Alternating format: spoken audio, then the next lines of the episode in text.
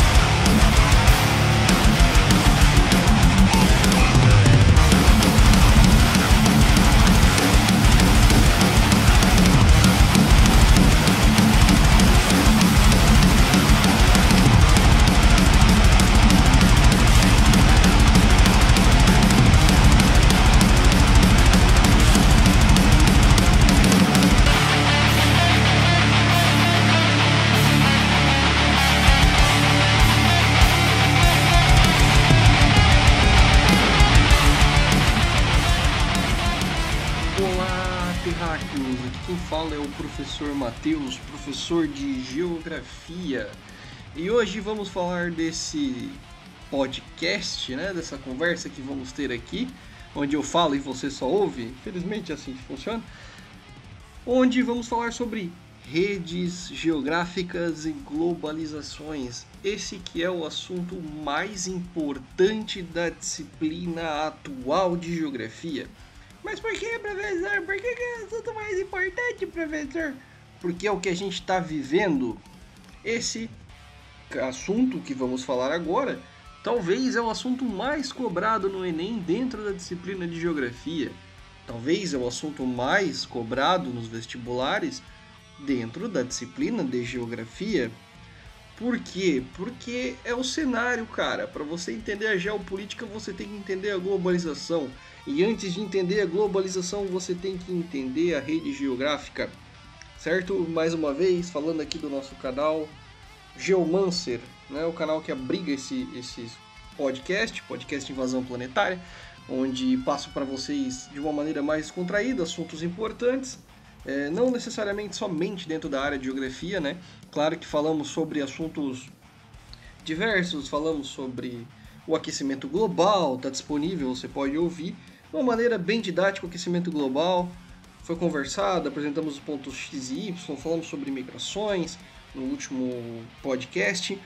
E ainda assim, agora vamos falar sobre redes geográficas, porque o importante é aprender, não é mesmo? Muitos que vêm aqui ouvir esse canal estão interessados em mandar bem no Enem. Alguns temos aqui também alunos da licenciatura em Geografia que também estão interessados em aprender de uma outra maneira os conteúdos abordados lá na faculdade.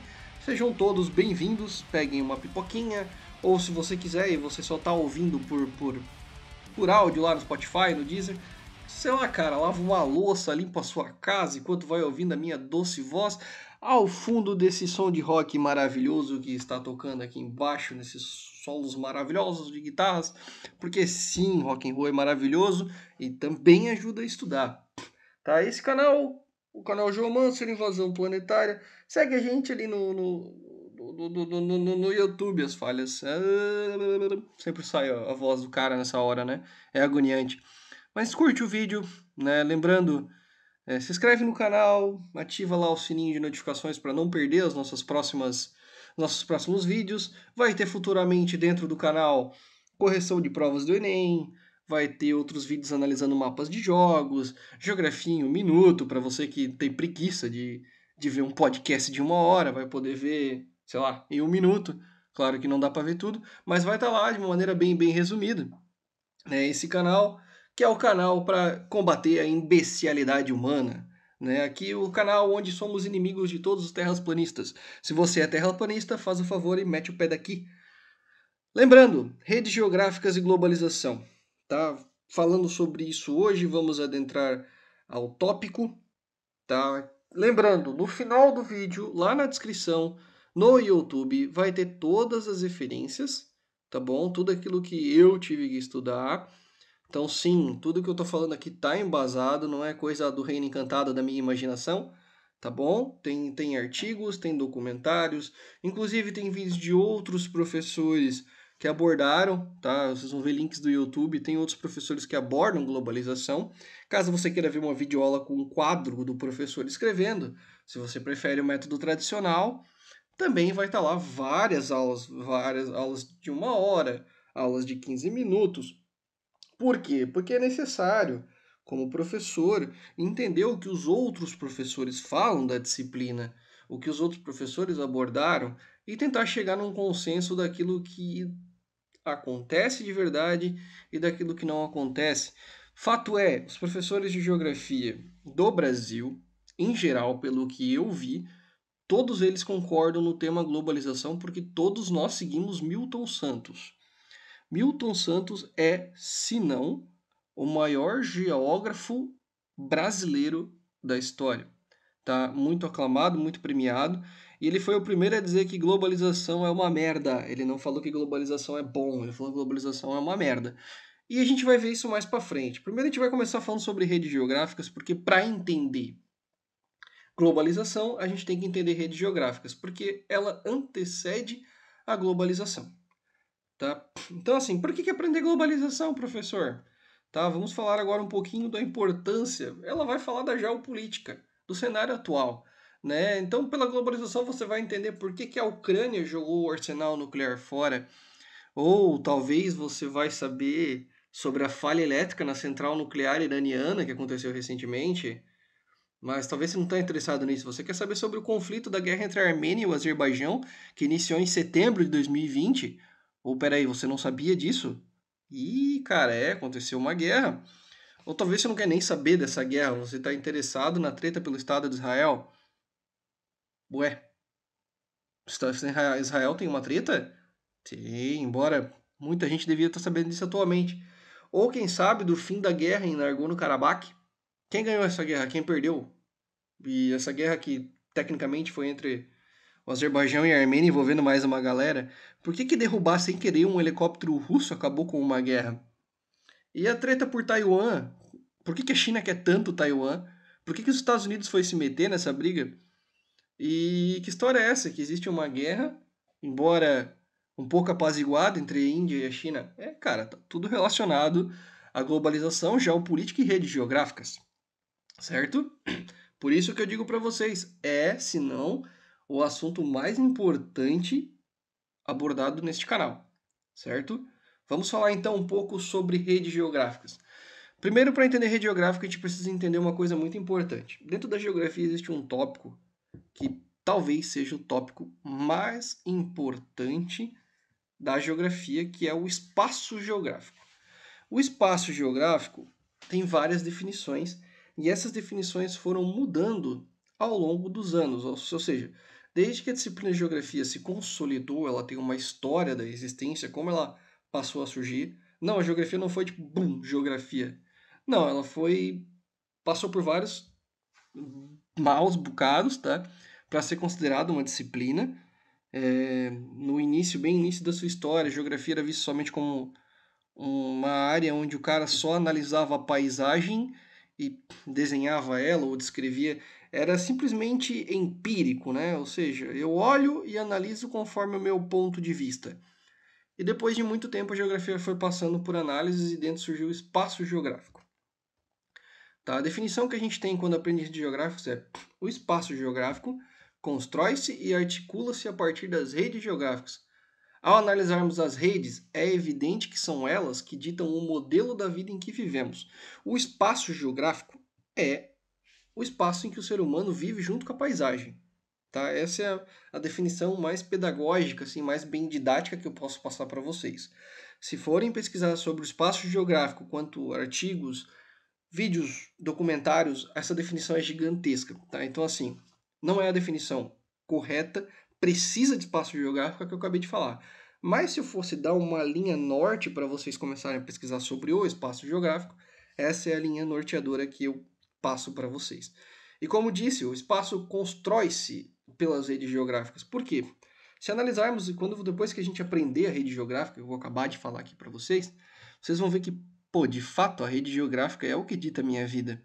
Tá? E quando a gente pensa numa rede, então, explicando o que é a rede, ela, você imagina aquela rede do pescador, né? Ou seja, tem um nó, um ponto, que dali sai vários fios que se conectam a outros nós e fecham uma rede. Essa rede pode ter a finalidade de pesca, de caçar animais, animais selvagens, N motivos que uma rede pode apresentar. E essas redes, quando a gente vai trazer para a geografia, a gente considera especializada. Agora eu quero que você é, imagine uh, essa rede, só que como cidades. Cada nó é uma cidade. E aí tem uma empresa na cidade A, que tem um polo na cidade B, e aí eu tenho um caminhãozinho que sai de A para B.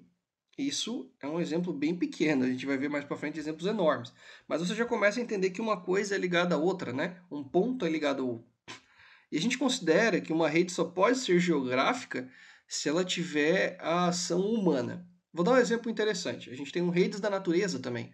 Se estudarmos um rio e seus afluentes, que podem vir a formar uma bacia, uma laguna, passa pelo mangue, o estuário, e não encontrar nesses afluentes qualquer ação humana, tipo uma hidrelétrica, um sistema de pesca, um sistema de transporte, Qualquer coisa é considerada com, com o ser humano, que tem a ação humana, né? o dedinho humano lá dentro, vai ser somente uma rede da, da natureza. Se a gente encontra, por exemplo, agora a, a ação humana, a gente vai considerar então que é uma rede geográfica. E à medida que se desenvolvem as cidades, passa a surgir então os fluxos sociais, políticos, culturais entre si, e forma-se assim uma rede urbana, né? um conjunto de cidades interligadas por fluxos de pessoas que têm ideias, capitais, informações, serviços, mercadorias e por aí vai. E esses fluxos são orientados segundo uma ordem de hierarquia comandada pelas cidades maiores, né? As cidades maiores vão mandar nas cidades menores, que vão se destacando por disponibilizarem serviço e comércio, com alto grau de, de meio fugiu a palavra, sofisticação e especialização, que não vai existir então nos, nos exemplos menores. O que eu quero dizer? A gente identificou essa rede, tá? A gente viu, por exemplo, sei lá, vamos imaginar então um fluxo de cidades que cresceram ao redor, que foram surgindo ao redor do rio. Né? A gente tem a cidade maior. Imagina agora, por exemplo, a capital do seu estado. Essa é uma informação legal, dá pra gente comparar aí. A capital do seu estado. Da onde eu tô é Florianópolis. A capital de. Uh, e eu moro numa cidade grande também, que é a cidade de Joinville. Mas, embora seja grande, é na capital que a gente encontra os melhores, como pode dizer, assistências sociais. Né? A gente vai encontrar mais mercados, a gente encontra hospitais especializados, a gente vai encontrar órgãos públicos que não existem aqui na minha cidade, que vai existir só na capital.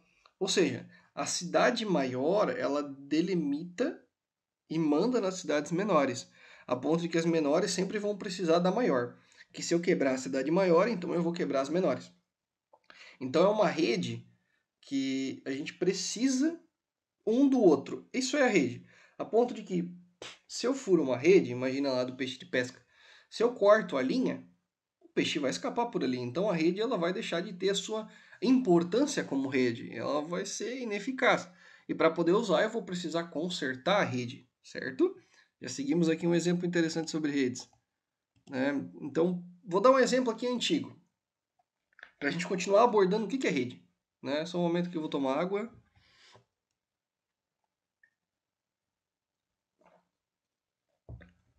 Ah, pessoal, tô dando essa meia essa meia cafungada no nariz aí, porque sim, eu testei positivo para Covid, né? Estou um pouco saturação baixa, mas nada demais, vou sobreviver, né? Graças a Deus. Só tô falando aqui para não se incomodarem, né? Com, com, com esse meu nariz aqui. Vai ser meio ruim, não gostaria que eu estivesse assim, mas estou e não vou deixar de dar aula também porque estou assim. Né? As pessoas precisam aprender. Mas vamos falar agora de novo sobre os exemplos antigos. O povo nômade, aqueles que não tinham moradia fixa, que andavam por aí sem parar, cagavam onde queriam, dormiam onde queriam, mijavam um no outro, sei lá, talvez eles falam, acredito que eles faziam isso. que não plantavam nada, só se alimentavam do que encontravam por aí e seguiam adiante, né? Tocavam em frente. Foram os primeiros a construir redes geográficas, que eram essas redes que eles construíam eram constituídas por rotas de caminhadas. Né? Então você imagina agora aquele mapa, essas linhas da rede, são as rotas que eles caminhavam. Embora esses nômades não tinham moradia fixa, eles faziam caminhadas cíclicas, né? Eles iam de um ponto ao outro, ao ponto que daqui a vários anos eles voltavam para esse ponto. Tá? E essas, essas rotas, elas tinham os nós, como a gente diz, né? Toda igual cidades. Esses nós eram as paradas provisórias, que podiam ser junto a um poço d'água, a um rio, a árvores frutíferas, que eles sabiam que nessa região poderia ter muitas árvores, ou rebanhos, que eles podiam parar para caça.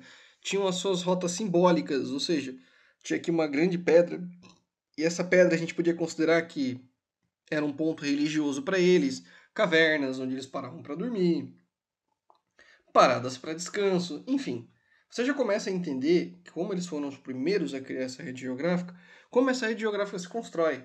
Ou seja, é aquele ponto que é importante para o ser humano. O exemplo 2 agora, vamos ver. Outro exemplo antigo, tá? O Império Romano construiu uma rede de cidades e estradas pelas quais eles exerciam controle político e comercial. Surgiu ali a Liga Hanseática. Você pode jogar no Google aí depois a Liga Hanseática, é bem interessante. Tá? Que pode ser essa liga, ela pode ser concebida, entendida como uma rede de cidades comerciais no norte da Europa, que trata-se de redes geográficas do passado, ou seja, elas não existem mais, mas foi uma rede geográfica que se transformou em outra. Então as redes também mudam com o tempo e que desapareceram essas cidades, então elas desapareceram devido à sua formação, surgiram novos centros, novas cidades, parará, parará, como eu estava explicando aqui. Veja, a rede geográfica ela também muda com o tempo, porque como eu disse para vocês, a rede geográfica também está linkada com o espaço. O espaço também está relacionado com o tempo.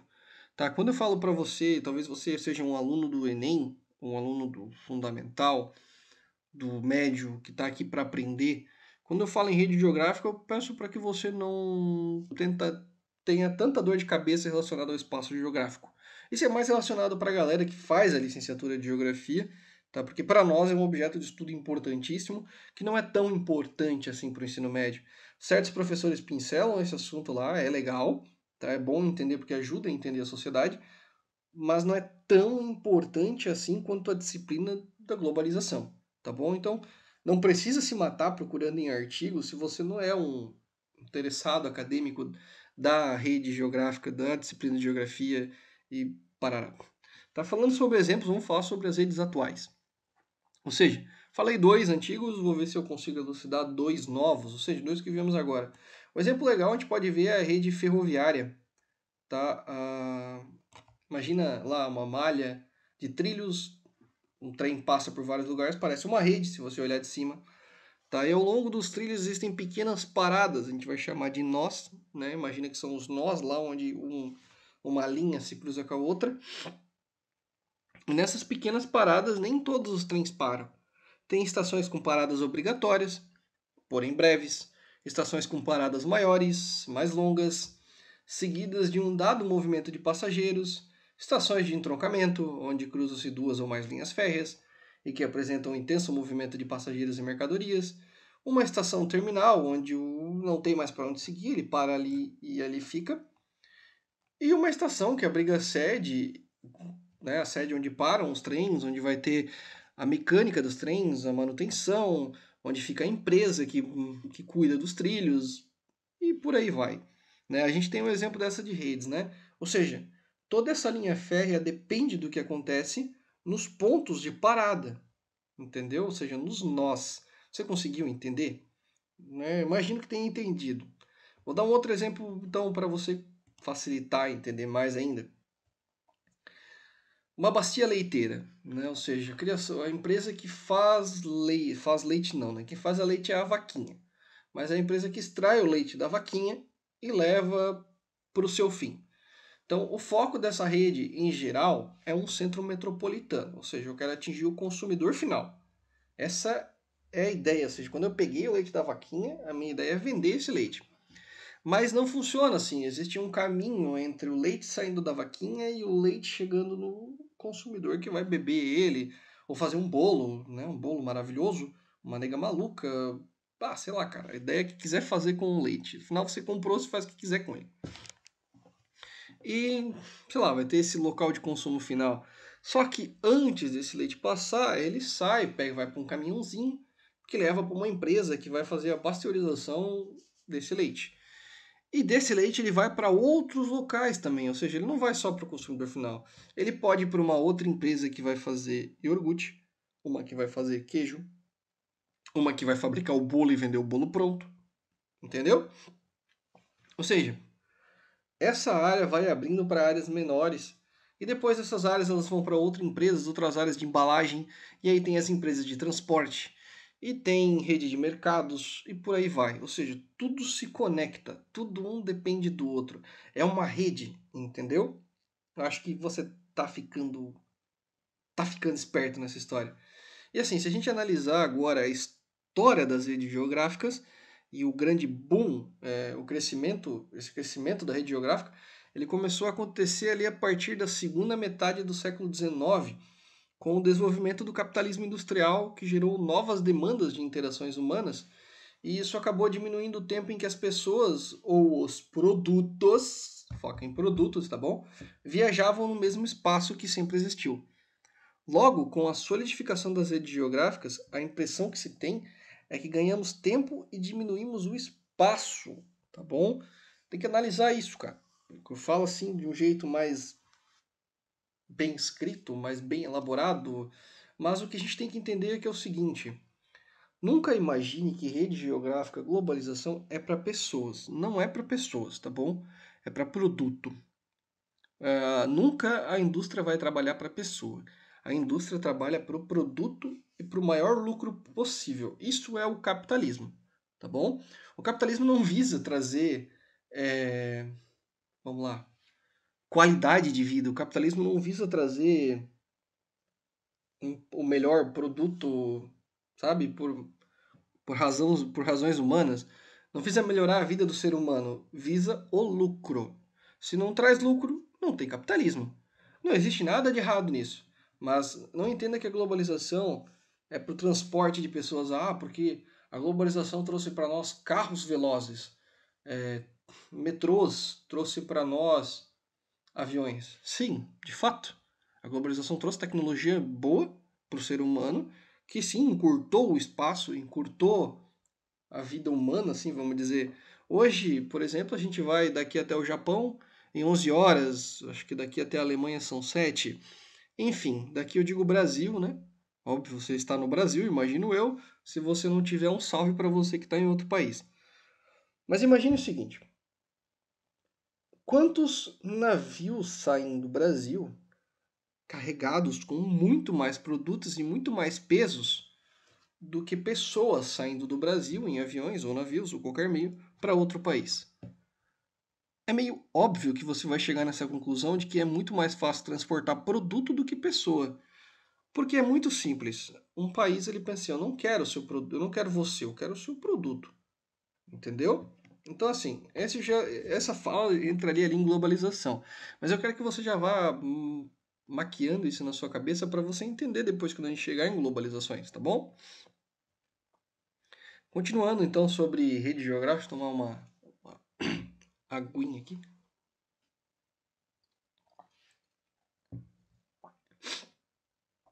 As redes geográficas, elas apontam algum dos seus arranjos especiais, né? Então, assim, existem várias redes. E essa forma como elas são organizadas possuem nomes, tá bom? Eu vou dar uma pincelada rapidão aqui em cima disso daí, tá bom? A gente tem a rede solar, a dendrítico, a cristaleriana, a axial, a circular e a de múltiplos circuitos. A rede solar é uma estrutura social fortemente concentrada em uma cidade principal. Né? Então tem a cidade principal, que na maioria das vezes surgem outras cidades em menor escalão, tá? Ao redor ou próximas. E essa cidade principal ela concentra ali então a como é que vamos dizer assim, os maiores recursos. E as outras cidades vão depender então dessa cidade maior. A rede dendrítica, para quem já estudou sobre é, Meu, fugiu a palavra. para quem se faz sobre rios, é, cursos de rios, a gente sabe que existe lá dentro do curso de rio rede, as redes dendríticas. Tá? É a mesma merda aqui. É o mesmo seguinte, cara. A gente vai tomar o mesmo nível. Tem uma origem colonial, ou seja, como é, foi a primeira tipo de rede existir foi a dendrítica. Tá? Então, onde, onde as cidades formavam ao redor do rio, tinha cidades maiores e essas cidades menores seguiam o rio. Tá? Então, como se fosse numa linha reta. E as cidades eram assim bem localizadas dentro dessa rede dessa rede dendrítica, ou seja, na rede solar, em que tinha cidade maior, as cidades menores não precisavam estar localizadas onde tinham recursos humanos de sobrevivência, porque tinha cidade maior fornecendo esses recursos humanos de sobrevivência. Aqui na rede dendrítica, não. A gente tem todas as cidades eh, espaçadas em áreas em que a gente pode plantar, pode pegar água de rio, lago, enfim. Né? Seguindo, então, o curso onde a vida é sustentável.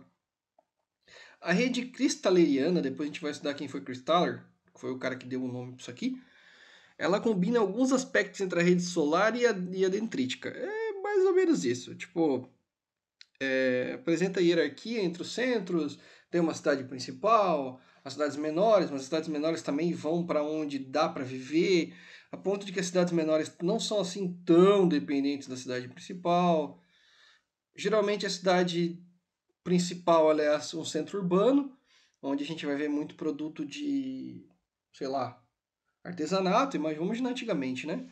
E as cidades menores são as cidades de agricultura. Uma depende da outra, nesse caso, né? Mas no caso, a cidade menor precisa da cidade maior, porque é na cidade maior que eles vão vender o produto. Se a cidade maior for destruída, ou deixar de existir assim, não passe demais, lá não, né? sumiu, a cidade menor vai sumir junto. A gente tem então as redes axiais, como eu tinha falado ali, que podem ser vistas então como um modelo de circulação assim bem linear, ou seja, tem um maior centro que manda nos menores. Como pode ser o seguinte, gente pode ter uma rede axial dêntrica, uma rede axial solar, enfim. Mas a gente tem exemplo de redes, de redes axiais tá? que podem ser vistos como esse modelo bem linear. Como eu falei, linear porque tem o maior, o menor e por aí vai. Temos a rede circular, que seria então o um modelo sem esse maior e menor. Ou seja, todas as cidades seriam tecnicamente grandes ou pequenas e uma depende da outra. Geralmente mercados são assim, redes circulares, entendeu? Então, por exemplo, um mercado. É, imagina vários mercados de uma rede, rede de mercados sei lá, Walmart. É o que vem na cabeça agora. Walmart. Um Walmart não depende do outro. Se um quebrar, não vai quebrar o outro. Entendeu? Por isso que a gente considera que a rede de mercado é uma rede circular. Então, se eu tiver um mercadinho pequeno do Walmart e um mercado grandão do Walmart, se o grandão quebrar, o pequeno vai continuar existindo. Entendeu? Redes múltiplas de circuitos, que essa é o mais complexo. Essas são comuns em grandes indústrias.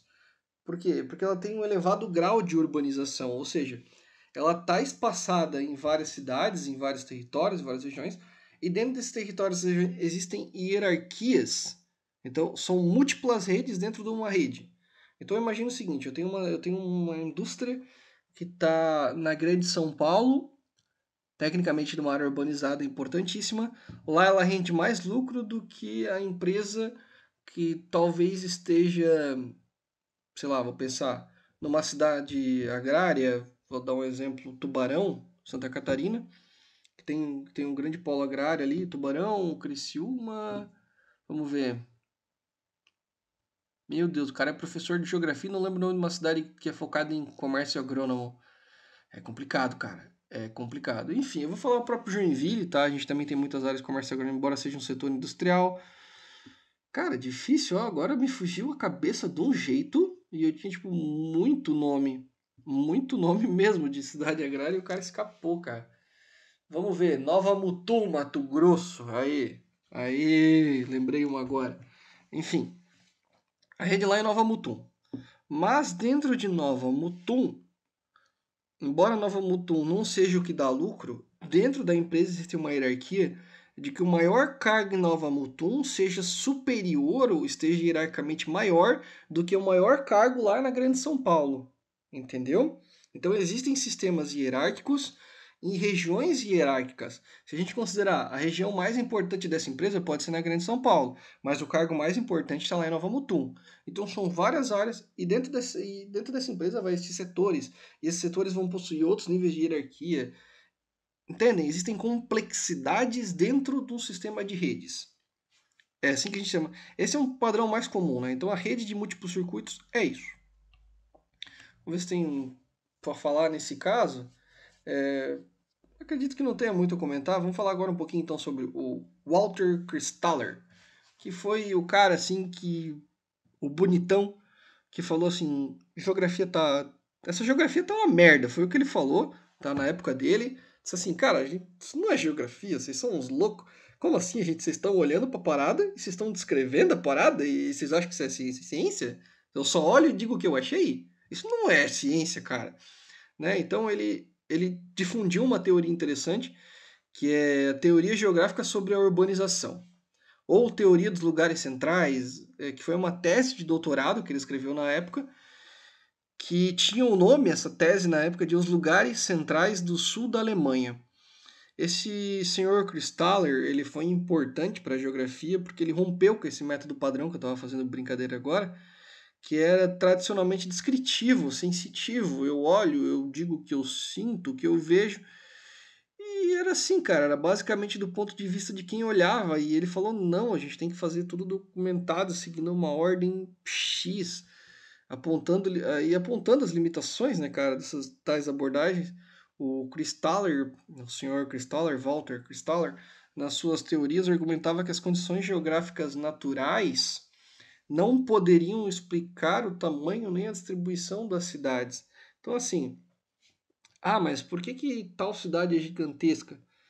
É, ele dizia que a gente não podia olhar só a paisagem, só a natureza, para entender o tamanho da cidade. Existem N fatores, a gente não pode olhar só a condição natural.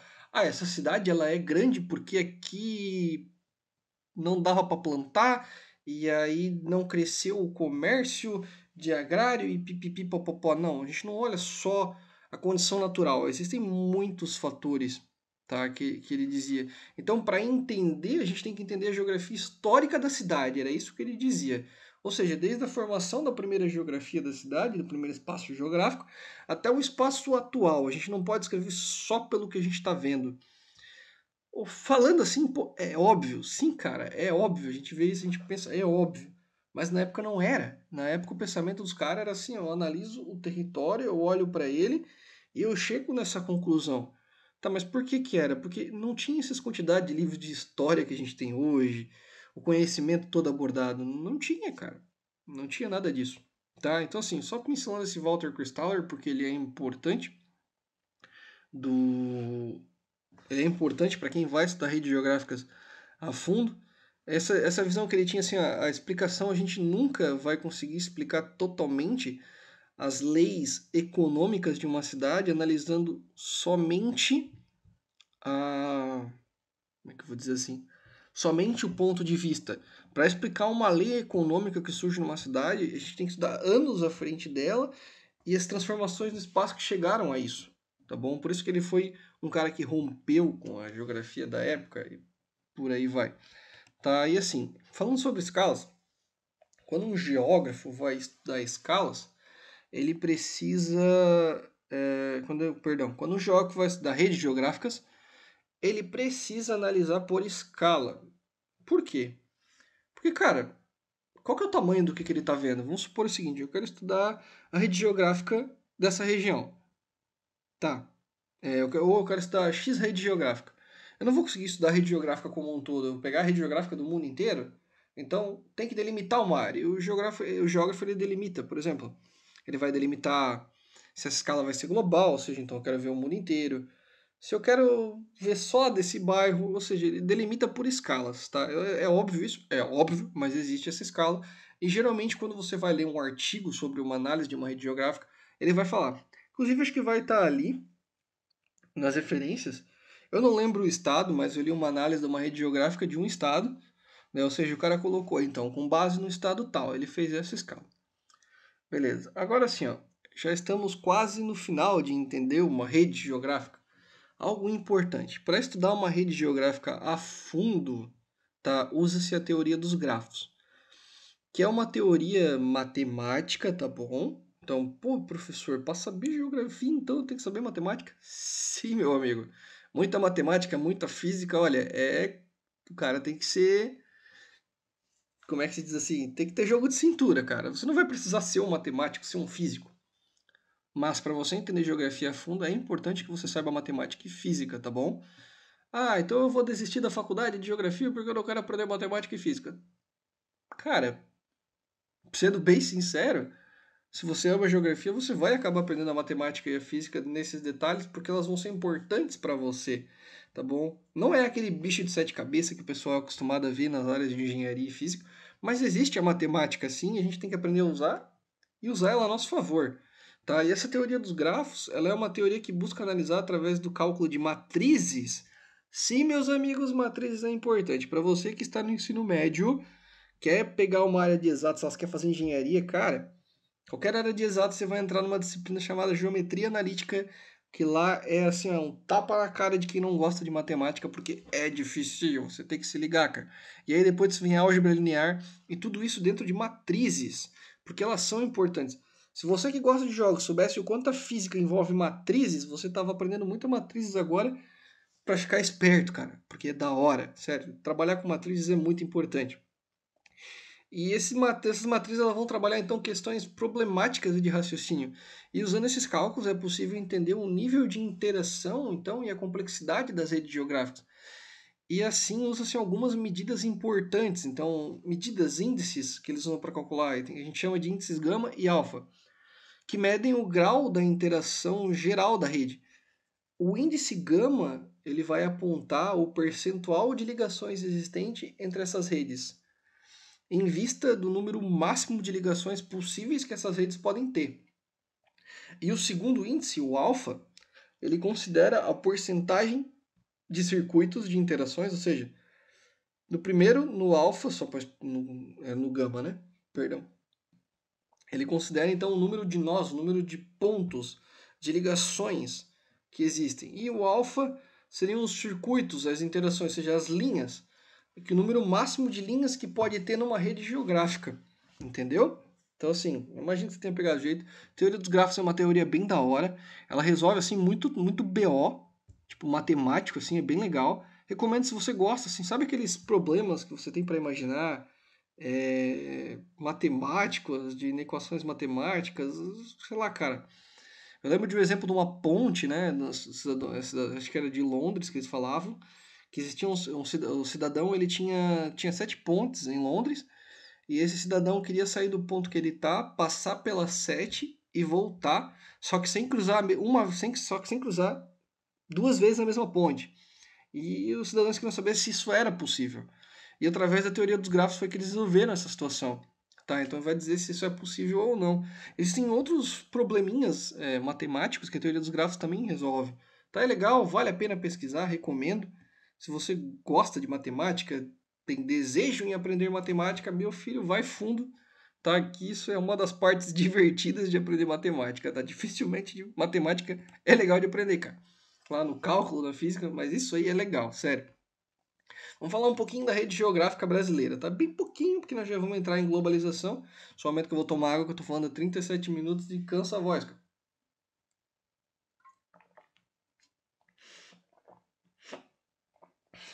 Vamos lá. A rede urbana brasileira, ela caracteriza assim como as outras do passado, tá? É, foi comum em muitas redes. Ela começou, caracteriza por ser daquele padrão, como eu falei para vocês, é dendrítico, tá? Que a gente conversou agora há pouco.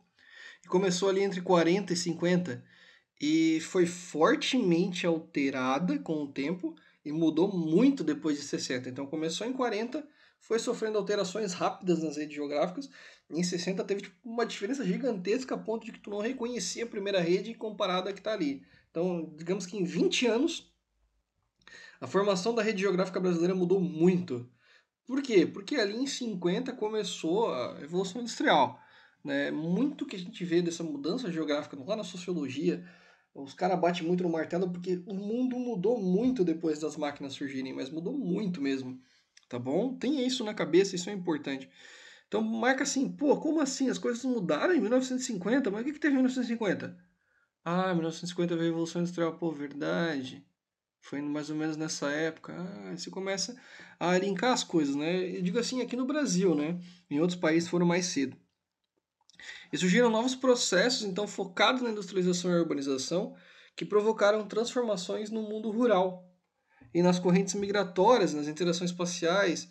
Então, começou com envolvendo a rede dêntrica amazônica, né? Ou seja, é, a gente pode lembrar dessa rede, e as redes de áreas incorporadas a um complexo agroindustrial. Olha a diferença que deu. Começou com uma rede dêntrica, é lá da Amazônia, sendo a nossa primeira rede geográfica identificada, passou a ser uma rede complexa, lembra aquelas multicomplexos com hierarquia, agroindustrial, para vir a ser uma rede urbana solar e chegar agora, a rede urbana solar, como a gente pode, por exemplo, assim, Salvador, que foi uma das primeiras cidades grandes, e cidades menores, que dependiam do que tinha em Salvador, para chegar a ser uma rede de múltiplos circuitos em escala global. Hoje o Brasil é um país global, São Paulo é uma cidade global. Por quê? Vamos pensar o seguinte: hoje eu tenho um produto, sei lá, desenvolvi um celular, ou um shampoo, qualquer produto que vier no reino encantado da sua imaginação, amiguinho. Você pensou em qualquer coisa. Hoje eu tenho grana para lançar esse produto. Se você perguntar para qualquer um da área de marketing, de negócio, ele vai te dizer assim: ó, lança em São Paulo esse produto. Por quê? Porque São Paulo tem mais gente. E se São Paulo gostar do teu produto, eu digo São Paulo, a grande São Paulo, tá bom? Não o estado de São Paulo como um todo, a grande cidade de São Paulo.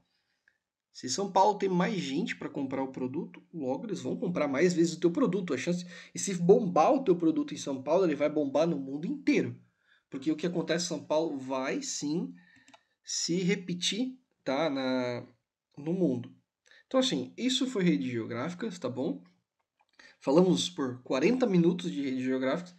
Dá para falar por mais 3 horas em rede geográfica, cara, é muita coisa. Mas recomendo se você quiser se aprofundar, dá uma olhada ali nos vídeos, nas interações do YouTube que eu vou passar para vocês ali depois. Cara, se você gostou, realmente vai fundo, tá bom? Tem professores bem especializados nessa área que vale a pena acompanhar. Se quiser dúvidas, quiser conversar sobre o assunto, tem um e-mail ali depois. Agora a gente vai falar sobre globalização. Se você entendeu rede geográfica, você entendeu que um ponto está ligado ao outro. E se eu ligo esse ponto numa escala global, isso significa que eu estou unindo o mundo inteiro. E dentro da mídia, cara, eles vão falar assim que, nossa, a globalização é tão linda. Uh, os midiáticos vão dizer que a gente vive numa aldeia global. Se você fala isso para um sociólogo, cara, é capaz de levar um soco. Não, não vivemos numa aldeia global. E sendo que, embora a globalização é muito mais tema de geógrafos, a gente tem uma parceria muito bonitinha com sociólogos, tá? A sociologia é muito bonita. E a gente pode entender a globalização assim, ó. Imagina agora o seguinte. É, para quem é mais antigo, vai ver isso. Lembra da época ligava a TV Globinho? Só passava Cavaleiros do Zodíaco. Acho que não passou Cavaleiros do Zodíaco, foi na TV Manchete. É, passava Dragon Ball. Cara, Dragon Ball é japonês, ele foi traduzido para o Brasil e bombou aqui. E tivemos uma influência forte japonesa. Então, os animes são uma influência japonesa dentro do país, uma influência exterior que mudou. A gente tem a cultura dos otakus, né? Embora a galera tenha alguns tenham vergonha de se chamar otakus e por aí vai. Temos o K-pop que veio lá da Coreia do Sul, que está influenciando a cultura brasileira. É, cara, Quantos filmes americanos a gente já não viu? Em detrimento que a gente não considera, a ponto de que tem pessoas que consideram o cinema nacional uma porcaria, porque os americanos estão muito mais avançados. Óbvio que vão estar avançados. Pensa comigo. O cinema americano é muito mais antigo que o cinema brasileiro. Eles investiram o, o cinema deles, fizeram grana e jogaram o produto para cá e fizeram grana aqui também. Então foi dinheiro que saiu daqui e foi para lá e eles investiram mais ainda. Diferente do nosso filme brasileiro, entendeu? Mas é o que eu quero dizer é o seguinte: quantas pessoas não sonham em ir para Disney porque viram filmes da Disney, viram os parques, embora a gente tenha aqui, por exemplo, Beto Carreiro World, vai ter gente que vai dizer, não, mas nem se compara. Provavelmente não se compara, mas nós também temos um parque temático grande. Mas fomos tão influenciados que muitas pessoas não consideram nem pensar em conhecer um parque grande nacional, porque querem conhecer o internacional. Entendeu? Não, meu amigo, não é o internacional lá do Rio Grande do Sul. Eu estou falando do internacional da cidade, estamos falando em globalização, tá bom? E assim, como começou essa globalização? Com as redes geográficas, a gente já falou, mais especificamente no século XVI com as grandes navegações. Então, assim, o barquinho português, né? Porque português não pode ver especiaria. Se eles descobrissem especiarias na Lua, eles tinham criado a NASA, né? Segue a piada aí quanto os portugueses. Mas, cara, os portugueses tecnicamente conheceram o mundo inteiro através das grandes navegações. Sério, eles foram, assim, fantásticos no quesito descobrimento, de navegação, de marinha e por aí vai. Né? Os caras foram demais. Então eles começaram conhecendo o mundo e linkando várias partes. Então, por exemplo, assim, o comércio do Brasil dependia do comércio lá em Portugal. Então, peraí, era um país numa extensão de terra diferente tendo interação com outros países, e foi com o café com os Estados Unidos, e por aí vai. Então pensa assim, meu, tá ligado? Você tá entendendo? Uma coisa tá ligada com a outra. Embora por um barco, eu estou tendo uma linha que sai, sei lá, do Porto de Santos, do Porto Salvador, e vai até tal local, por exemplo, nos Estados Unidos, na Inglaterra, Portugal, vai até tal local. E essa linha é o barquinho que está indo, saindo daqui, indo até lá. Né? Se você quiser estudar redes geográficas, fica aqui um jogo bem legal, tá bom? Que é o Plague Inc., que você vai entender como uma doença pode criar uma rede geográfica, né? A gente estamos vendo tempo de Covid, joga lá o Plague Inc., cara. Sério, Plague, né, de doença, Inc., de corporação, no, no acho que tem disponível no, no Android. Dá uma olhada lá que você vai entender essas linhas que eu tô te falando. De um ponto que sai do outro, a ponto que parece que é uma grande rede, tá bom? que globalizou o mundo. Essa foi uma rede global.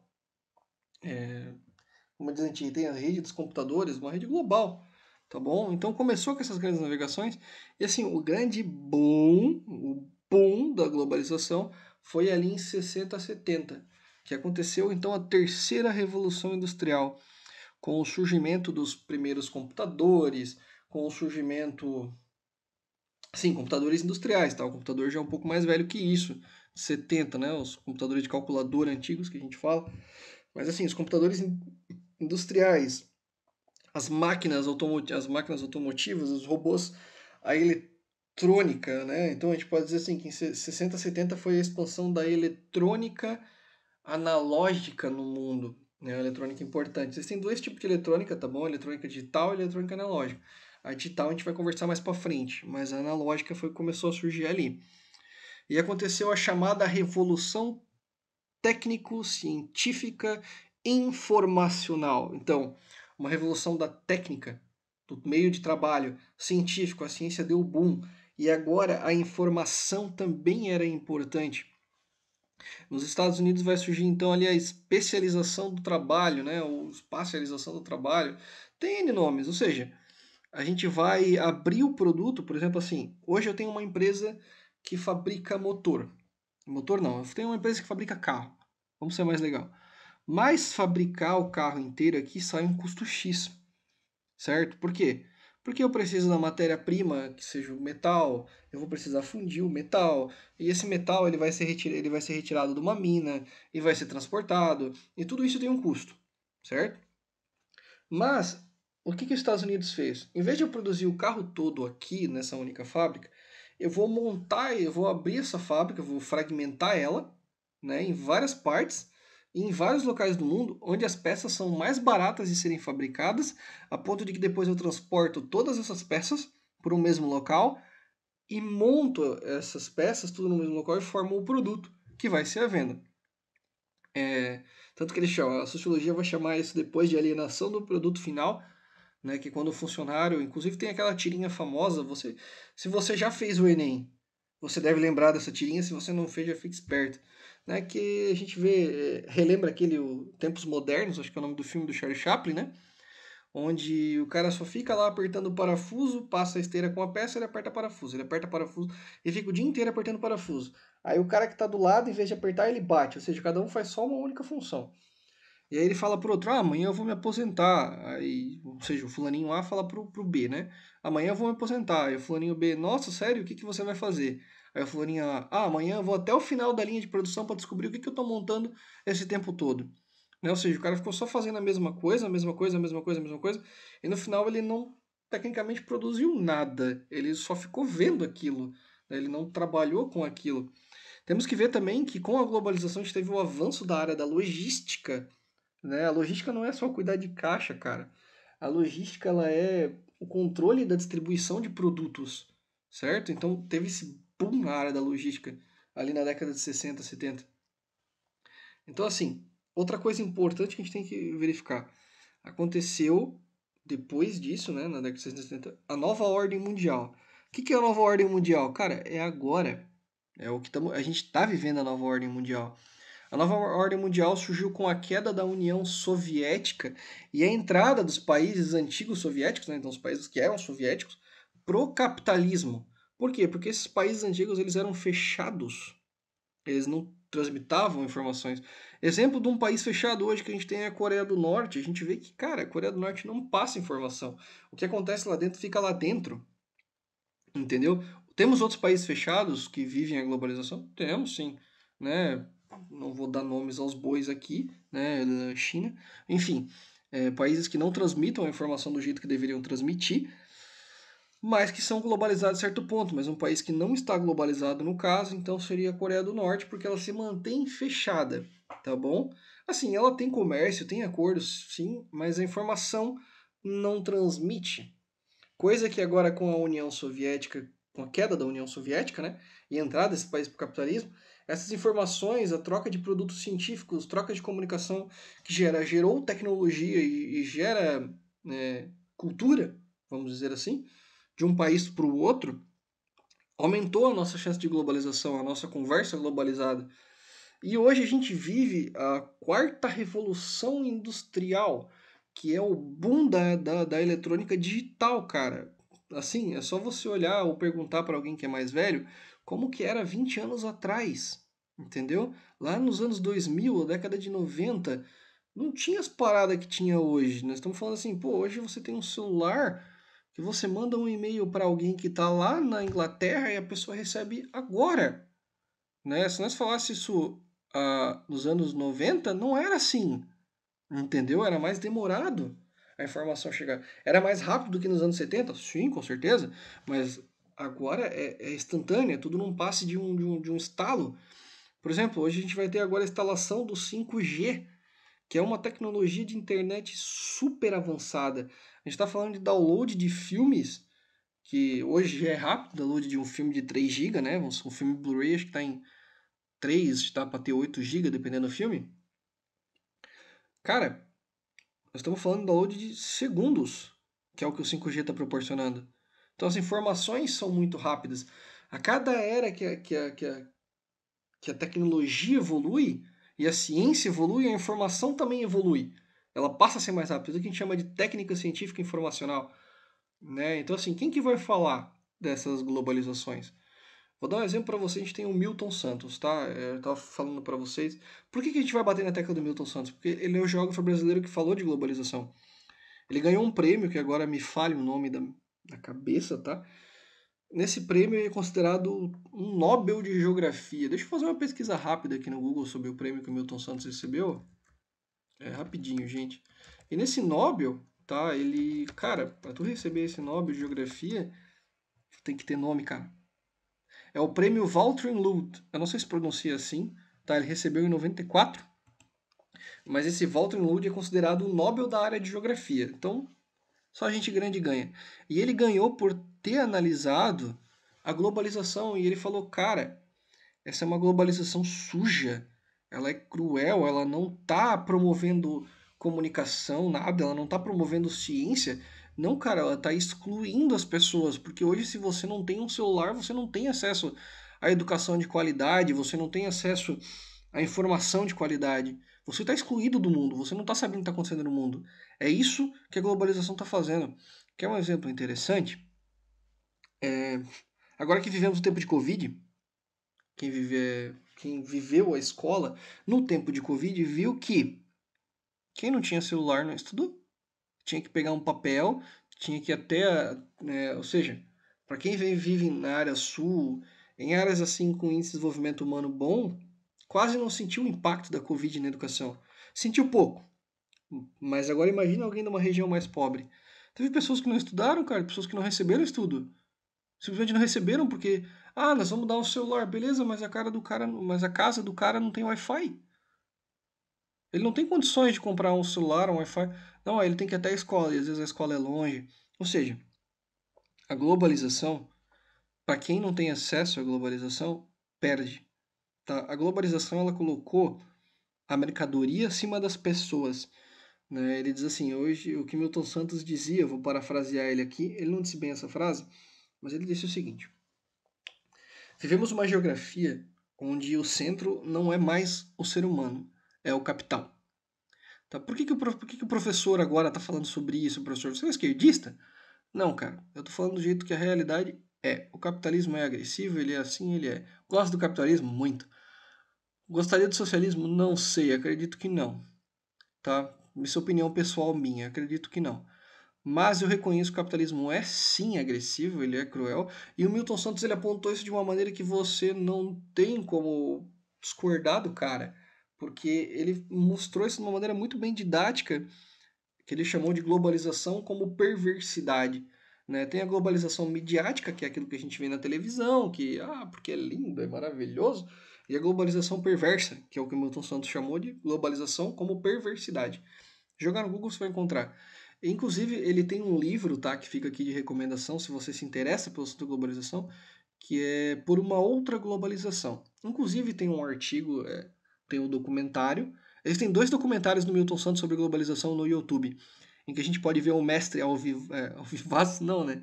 Infelizmente ele já morreu, mas assim, a gente pode ver ele falando, né? Ele é um homem muito fofinho, dá pra dizer, cara, ele era um velhinho assim, muito sorridente. E isso é legal de ver, ele é um intelectual muito sábio. Um intelectual sem demagogia, né? Sem lado. Ele não tinha um lado político, ele não defendia político, ele não defendia política, ele não defendia nada, ele não era religioso, ele não era. Ou seja, ele não era bom porque ele tinha um padrão religioso para guiar ele. Não, ele era porque ele era intelectual e ele se considerava assim. Ele era um cara, ele é um cara muito legal de se ouvir, ele explica as coisas muito bem. Recomendo se você quiser ir mais a fundo, tem o documentário dele também nas referências ali. São dois, tá? É por uma outra globalização e a globalização vista do lado de cá. Tá? Ele vai mostrar assim, ó. Pô, agora com a, com a globalização, não é mais o ser humano que importa, é o produto.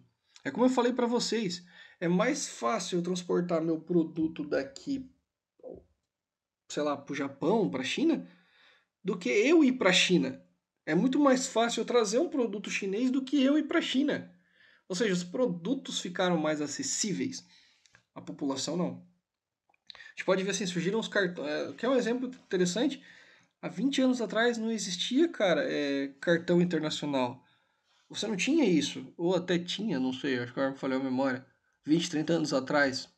Enfim, eu lembro de um estudo que eu estava lendo ali que não tinha. Tá, eu não me, me falha a memória se era 30 ou 20 anos atrás. Não tinha cartão internacional. O produto que você comprava era o produto aqui. A dificuldade para trazer um produto de fora era muito grande. O importado, nossa! Você precisava contratar uma empresa. Essa empresa contratava outra empresa no exterior para trazer o produto. Ambas contratavam uma empresa de transportes que trazia para cá. Agora não, cara, você compra uma parada, sei lá, no AliExpress, na Wish, na Alibaba, você só paga os caras, eles fazem tudo isso para ti, o produto tá na tua mão em 15 dias. Né? Nós temos iPhones de ouvido da Xiaomi, que a galera tá importando da China a rodo, porque tá pagando 30 reais no fone de ouvido, 60 reais no fone de ouvido. Alibaba botando produtos a 6 centavos. Cara, isso é globalização. Tá entendendo? Eu consigo trazer um fone de ouvido que foi fabricado na China. Ou seja, imagina assim, vamos imaginar de uma maneira mais interessante. Tirei a mão de obra, peguei lá o plástico, peguei o metal, o ouro do fone de ouvido, fabriquei tudo isso, transportei tudo isso para uma empresa onde foi fabricado, dessa empresa levei para uma empresa de transporte, a empresa de transporte botou no navio, num container, que viajou pelo mar, gastando gasolina, combustível e marinheiros, para trazer até aqui, foi recebido pela alfândega brasileira, a alfândega brasileira trouxe para mim numa caixa dos correios e entregou na minha porta por 6 centavos. Eu consigo chegar com 6 centavos na China? Não. Olha a dificuldade para entrar num, num, outro mundo, num outro país. Nós não queremos você, nós queremos o seu produto. Isso é a globalização. Como eu falei para vocês, né, uma empresa influencia a, a, sociedade. A gente chama isso de soft power. Então, vamos lá, o que rapidinho. Mas nesse momento eu quero que você mantenha na cabecinha o, o soft power, tá? Soft de, sei lá, tranquilo, calmo, é, leve, power, poder, né? Vamos lá, rapidão.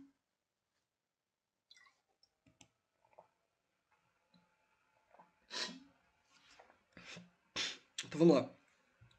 Na, esse soft power é o quanto uma empresa pode é, influenciar o jogo, né? o quanto um país influencia o jogo. Vamos dizer o seguinte: você acredita que é os Estados Unidos que influenciam o mundo?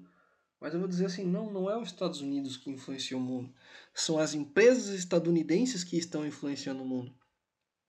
Porque na globalização o Estado deixa de ser o mais importante e o que passa a ser importante são as empresas. Né? Existe aquele negócio assim, ó, eu não preciso me importar com o funcionário. O funcionário precisa se importar com a empresa é porque eu estou dando emprego para ele. Né? Isso é uma ideia da globalização. Não, é, que, né? não, não tem que ficar dando mordomia para funcionário. Isso é um pensamento globalizado, cara. Não, porque eu que dou emprego, eu que dou salário para ele. Se ele não quiser, ele que fique desempregado. Isso foi um pensamento globalizado. É aí que o Estado entra. Ele entra para regulamentar a situação e não deixar a população na mão. Mas quem manda na globalização são as empresas. Mas a maioria das empresas que a gente tem hoje é empresas americanas, que recebem apoio de capital do Estado americano para produzir e levar o nome americano para frente. Né? E essas empresas elas também vão influenciar as pessoas, cara. Vamos dar um exemplo interessante. Olha como a globalização ela é potente, onde o maior quebra o menor. Walmart é um exemplo muito legal. Walmart nos Estados Unidos, ó, dentro dos Estados Unidos, tá? Não vou olhar vindo para cá. E quando o estado lá ele era fraco em regulamentação desse tipo de coisa, ele chegava numa cidade, é, seja qual for a cidade, e operava em vermelho. O que é em vermelho? Quer dizer que ele vai ter mais prejuízo do que lucro. Ele não está lucrando e operava por seis meses em vermelho. Ou seja, ele abaixava tanto o preço dos produtos a ponto de que ele não tinha lucro, mas que era tão barato ir no Walmart que as pessoas deixavam de ir nos outros mercados da cidade para ir no Walmart comprar o produto. O que aconteceu? Os outros mercados quebraram. Porque oh, as pessoas não compram mais de mim, as pessoas vão no Walmart comprar produto. Porque é mais barato e o mercado pequeno ele não tem como ganhar no mercado grande.